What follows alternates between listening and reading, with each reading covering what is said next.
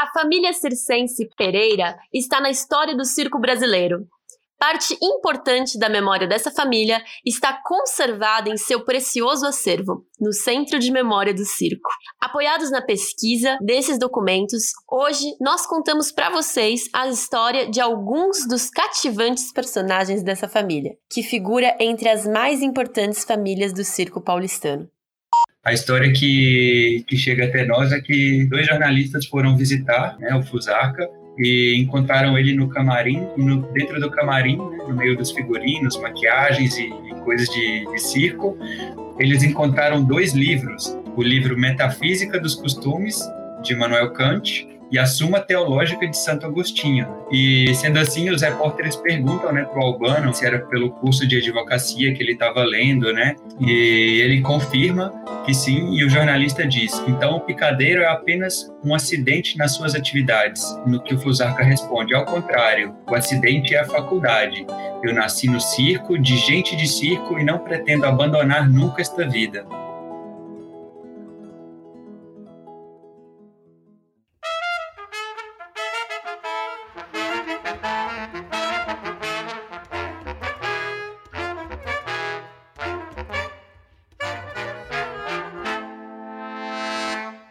Bom dia, boa tarde, boa noite. Estamos de volta. Esse é o Sou de Circo Informa. Eu sou a Brenda Amaral e hoje a Beatriz Rinaldi está aqui comigo para oferecer a vocês mais um delicioso pedaço de história do nosso amado circo brasileiro. No ano passado, apresentamos a vocês a história do grande palhaço Polidoro. Essa história foi contada principalmente através do seu diário, um documento importantíssimo do acervo do CMC que ajuda a reconstituir os primórdios da história e da cultura do circo no Brasil. Esses episódios anteriores estão para sempre disponíveis no Spotify e no YouTube, nos nossos canais. Se não ouviu, tem que ouvir, é imperdível. Esse ano, novamente, seguindo a trilha dos trabalhadores do Soul de Circo, vamos sobrevoar a história de quatro das mais importantes famílias do circo paulistano: as famílias Pereira, Queirolo, Seissel e Pinto, através de alguns de seus protagonistas. O documento mais antigo do acervo do Centro de Memória do Circo é o Cinturão de Joanita Pereira e simboliza o reconhecimento das lendárias habilidades da artista, especialmente como trapezista. Esse cinturão é de 1868, foi dado a ela em Londres. Quem fala aqui é o Ícaro Mourão, que tem estado bem próximo da pesquisa dessa família. Mais à frente, também, o Henrique Vasques ajuda a gente a entender essa história. É dado a ela o crédito do da criação, né, do, ou dos primeiros trabalhos com triplo trapézio voador. Que é, uma, na verdade, uma homenagem, né, a, a esses feitos, né, da, da Joanita, né? É, e é justamente isso que, a, que, a, que o cinturão demonstra, né? Ela executando esse trabalho. E faz uma menção também a, a essa coisa, né, da cintura mais fina do mundo, né? O cinturão, que tem 4 centímetros de altura e só 54,5 centímetros de circunferência, é feito de metais nobres e tem uma cor ocre. Em toda sua extensão, temos pequeninos adornos e ornamentos. No cinturão, né, a gente pode encontrar escrito é, Mademoiselle Pereira, Francone Circus, que é um circo bem famoso, na cidade de Manchester. No cinturão, a gente observa alguns desenhos do tra trapézio triplo e também trabalhos de uma corda indiana. O cinturão é recheado de símbolos, né? Então a gente pode ver um símbolo de um leão de corpo inteiro e a cabeça de um leão também, que representam respectivamente Inglaterra e Londres. A cabeça feminina que a gente encontra nesse cinturão representa a rainha Vitória, que era a rainha da época. E é um, um item que, que tá lá no Centro de Memória, né? Um dos mais importantes. Parte significativa dos documentos que hoje constituem a coleção Pereira foram confiados ao Centro de Memória do Circo em 2010, pelo Alcibiades Albano Pereira, bisneto da Joanita. A família Pereira começa com Joanita Pereira, a quem acabamos de apresentar, e Albano Pereira, também um grande artista circense. E lá já trabalhava como ator, como jockey e adestrador de animais. Né? Esse é um fato que vai marcar a história dele também aqui no Brasil como adestrador, né? uma vez que ele adestrou anima os animais de Dom Pedro II, então imperador na época. Atuava também em pantomimas, melodramas, né? foi capataz, mestre de pista, secretário, Bom, a família Pereira então chega no Brasil por volta de 1871 e a família tem início com Albano Pereira, um português, e com a espanhola Joanita Pereira, né? Tiveram seis filhos, todos eles artistas circenses e excursionaram pelo Brasil com o Circo Zoológico Universal, que era um circo que, dentre outras apresentações com animais, também tinha pantomimas, teatro um dos feitos notáveis da trajetória da família Pereira, ainda na época do Albano e da Joanita, na década de 1870, foi a construção do Circo Pavilhão Universal, um luxuoso circo estável, fixo, que esteve instalado na orla do rio Jacuí, em Porto Alegre, e chegava a comportar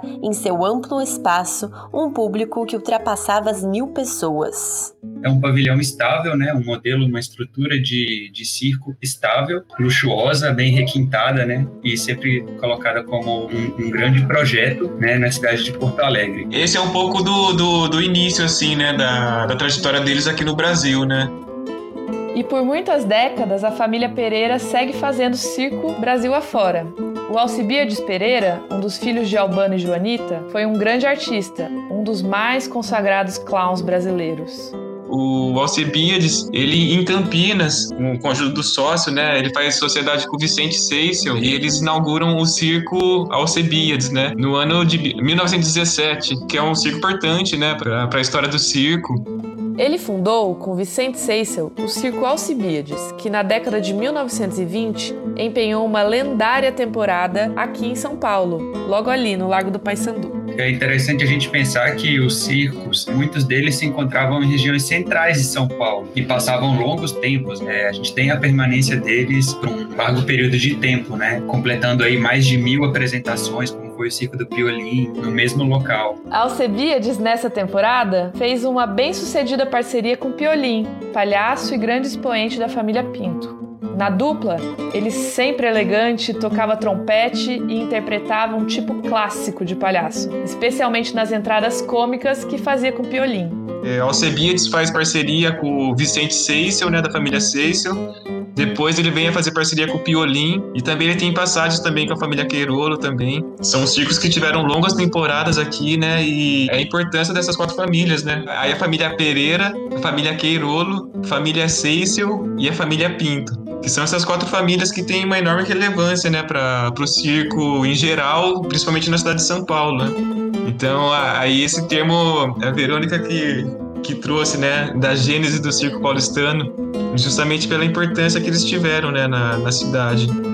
Alcebiades fez dupla com o filho Albano Neto, o palhaço Fusarca, e os dois atuaram no filme Coisas Nossas em 1932, considerado o primeiro filme musical brasileiro. Temos em uma das fotografias presentes na coleção Pereira uma foto emblemática dessa dupla em que é possível ver com clareza o aspecto visual de pai e filho. Na foto, cujo autor não é identificado, os dois posam de corpo inteiro à frente de uma cortina, contorcendo-se para transmitir a sua irreverência.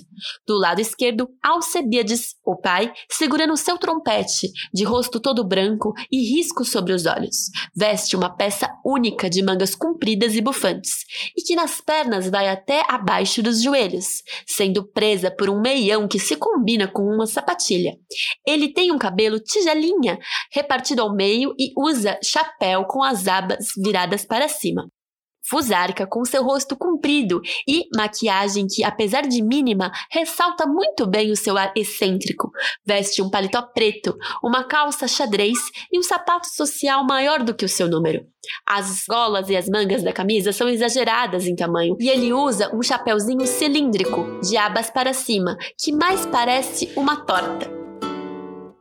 O filho de Alcebiades e neto de Albano e Joanita Pereira, o palhaço Fusarca, de nome Albano Pereira Neto, é talvez a figura da família mais conhecida nacionalmente. A gente tem informação, né, que ele é, fez dupla com o pai dele, né, o Alcebiades. Aí o Alcebiades ficava mais nessa, é, assumia a função do clown, né, e o Fusarca nessa época ele fazia o, o excêntrico, né, o que faz as piadas, né. Aí aquela história da, da dupla de palhaço né? E o Albano, ele também foi um artista super habilidoso, assim, né? Tinha várias habilidades, ele foi acróbata, era um grande músico também, e principalmente palhaço, né?